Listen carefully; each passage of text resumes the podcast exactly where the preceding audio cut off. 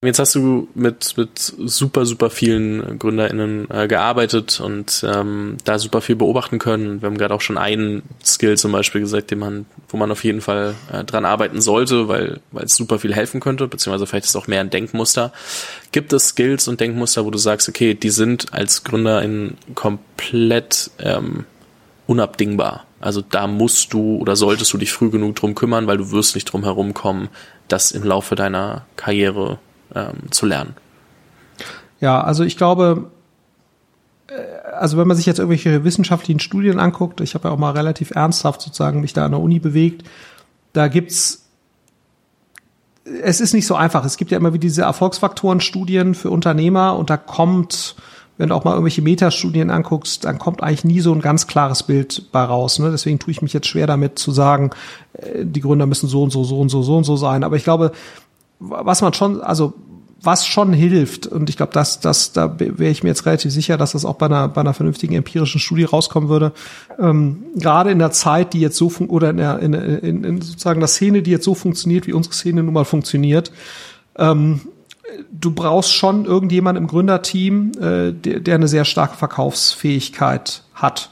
Ähm, das hilft halt dramatisch, ne, sowohl gegenüber äh, Mitarbeitern, gegenüber Investoren und so weiter. Also wenn du in der Lage bist, ein guter Storyteller zu sein, wenn du das musst, äh, dann begeisterst du gute Mitarbeiter, du bist auch in der Lage, die dann häufig zu halten ähm, und, und du begeisterst halt äh, Investoren ähm, von, von, deinen, äh, von deiner Vision ne? und, du musst natürlich große Visionen da malen und große Pläne, um dann irgendwann sehr viel Geld einzusammeln und, und, und viel Geld einzusammeln hilft natürlich. Ne? Also es kann natürlich für das Gegenargument bringen, ja, das sorgt natürlich dann auch für, für weniger Disziplin bei der, beim Ausgeben und so weiter. Ja, das ist alles korrekt, aber aber ähm, ähm, wenn man natürlich sozusagen auch da wieder seinen inneren Kompass behält, was richtig, was falsch ist, jetzt beim, beim Geld ausgeben und so weiter, hilft es natürlich trotzdem mehr Geld zu haben, als weniger Geld zu haben. Und insofern diese, und, und, und natürlich auch tolle Mitarbeiter äh, zu gewinnen. Und das muss man schon sagen, das ist schon so ein Muster, dass die sehr guten Organisationen, geführt durch sehr gute Unternehmer, es in meiner Wahrnehmung schon schaffen, tolle Leute zu begeistern ähm, und, und die dann auch über einen gewissen Zeitraum zu halten. Weil ich glaube, das ist schon in unserer Branche, ne, klar, du hast immer einen gewissen Mitarbeiter-Churn, das ist, glaube ich, auch normal, der ist höher als jetzt im Mittelstandsbereich oder so, ähm, weil natürlich auch sehr viele Angebote da sind und gute Leute werden ständig, kriegen ständig irgendwelche Angebote. Ähm, aber ich glaube, du musst es schon schaffen, einen Kern an Mitarbeitern, wirklich die Kernwissensträger über drei, fünf, sechs, sieben, acht Jahre äh, idealerweise konstant in so einem Unternehmen äh, drin zu halten und auch in der Zusammenarbeit, ne, weil ich, das ist schon meine Wahrnehmung, dass die sehr gut geführten Firmen, die jetzt nicht nur einen Hype äh, haben und dadurch mal wahnsinnig hohe Bewertungen erreichen, sondern die auch wirklich richtig gut operativ geführt werden. Die schaffen es eigentlich, dass die Kernwissensträger, und das müssen gar nicht so viele sein, das sind erstaunlich wenige, selbst bei, bei sehr großen Unternehmen dann später, dass du schaffst, dass ein gewisses Team von Kernwissensträgern über einen relativ langen Zeitraum gemeinsam wirklich diese operative Maschine entwickelt. Ne? So, und, und das sehe ich schon ähm, dass das die sehr guten Unternehmer äh, schaffen. Und, ähm, ähm, und, und dafür brauchst du einfach eine gewisse Vertriebsfähigkeit, du brauchst aber auch eine gewisse Empathie, um zu verstehen, welche Leute müssen eigentlich wie ineinander greifen, ne? weil das ist, glaube ich, auch nochmal so eine Beobachtung. Du brauchst eigentlich einen guten Sinn für Konfiguration. Was, was, was meine ich damit? Ähm, äh, du hast ja in der Regel, um auf eine gewisse Flughöhe zu kommen, das liegt eigentlich immer an zwei, drei Skills oder zwei, drei Fähigkeiten, die so eine Organisation aufbaut oder, oder so. Aber damit eine Firma wirklich auch dauerhaft gut funktioniert und so wirklich so eine operative Maschine wird, brauchst du halt in der Regel fünf, sechs, sieben, acht Teams, die, die äh, Hand in Hand arbeiten müssen, alle ein relativ hohes Exzellenzniveau erreichen müssen.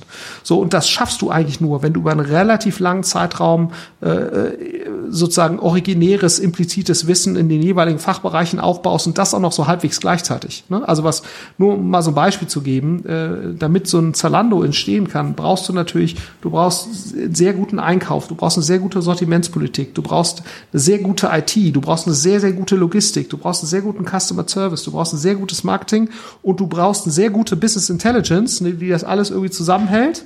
Und das alles gleichzeitig, so halbwegs zumindest, damit du wirklich äh, ein, ein rundes Business baust. Und jetzt sind manche Sachen vielleicht nicht ganz so kompliziert, äh, da brauchst du nicht ganz so viele Sachen, aber das ist eigentlich schon meine Beobachtung, dass die sehr gut geführten Firmen ähm, eigentlich von Leuten geführt würden, die einen sehr guten Sense dafür haben, welche Art von Konfiguration äh, führt zusammen. Dafür brauchst du Empathie, dafür brauchst du eine gewisse Weitsicht und glaube ich auch wieder diese Ruhe und diesen, diesen Kompass, um das irgendwie in Ruhe entscheiden zu können.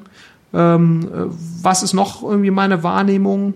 Ich glaube, dass ähm, sehr gute Gründer ähm, eigentlich kein, also auch ein hohes Maß an Selbstreflexion haben. Äh, was ist eigentlich jetzt gerade mein maximaler Wertbeitrag? Und ist die Rolle, die ich jetzt hier habe, äh, ist das eigentlich der maximale Wertbeitrag, den ich dieser Firma in diesem Moment äh, äh leisten kann? Oder ist das, müsste ich eigentlich meine Rolle in irgendeiner Weise verändern? Ähm, und, äh, und das ist zumindest meine Wahrnehmung, dass, dass die sehr guten Gründer schon sehr genau verstehen, äh, muss ich eigentlich meine Rolle jetzt in irgendeiner Weise verändern und damit auch kein großes Problem haben. Ja, also diese, diese Selbstreflexionsfähigkeit, das hat teilweise so ein bisschen was Schizophrenes, weil man natürlich nach draußen immer irgendwie erklären muss, äh, was man für ein Riesenhecht ist oder für eine, von mir ist auch Hechtin. Ähm, äh, äh, und, und sozusagen das so ein bisschen zusammenbringt, ne, die selbstreflektierte, aber gleichzeitig natürlich dieses, dieses bolde Auftreten äh, nach außen, ähm, was ja dann häufig nicht so viele Schwächen zulässt. Aber ich glaube, die, die sehr guten Gründer oder Gründerinnen, die kriegen das eigentlich gut, äh, gut auseinander, muss man sagen, mhm. und gut, gut gemanagt. Da, das wären mal so ein paar Sachen, die mir, die mir auffallen. Ähm, ich glaube, du brauchst jemanden im Gründerteam, sehr, der ein sehr gutes Produktverständnis hat. Ich glaube, das hat sich auch ein Stück weit geändert. Ne, also, dass so diese Zeit, wo du mit sehr gutem Marketing oder sehr gutem Vertrieb auch irgendwelchen Mist oder mittelmäßige Dinge vertreiben konntest, das hat sich so ein Stück weit geändert. Also meine Wahrnehmung ist schon, dass äh, sozusagen gerade die Firmen, die mittelfristig erfolgreich sind, dass die eigentlich alle in irgendeiner Form differenziertes, zumindest in Teilbereichen überlegenes Produkt haben, was für eine sehr hohe Kundenzufriedenheit sorgt. Ähm, und das kriegst du eigentlich nur hin, wenn du sozusagen eine ausreichende Produkt Repräsentierung bei den Kernpersonen hast, die das Unternehmen nach vorne treiben, idealerweise bei den Gründern. Ja. Äh, das geht einher mit Technologie sicherlich Verständnis, ähm, aber ich glaube, das Produkt würde ich vielleicht noch mal isoliert sehen davon, weil das, äh, glaube ich, wirklich ein sozusagen noch mal ein ganz klarer Differenzierer äh, ist dabei. Ja. Falls dir dieser Short gefallen hat, würde ich mich sehr freuen, wenn du den Podcast weiterempfehlst. Das hilft mir sehr. Ansonsten hören wir uns morgen mit neuem Interview oder Short. Lass dich überraschen.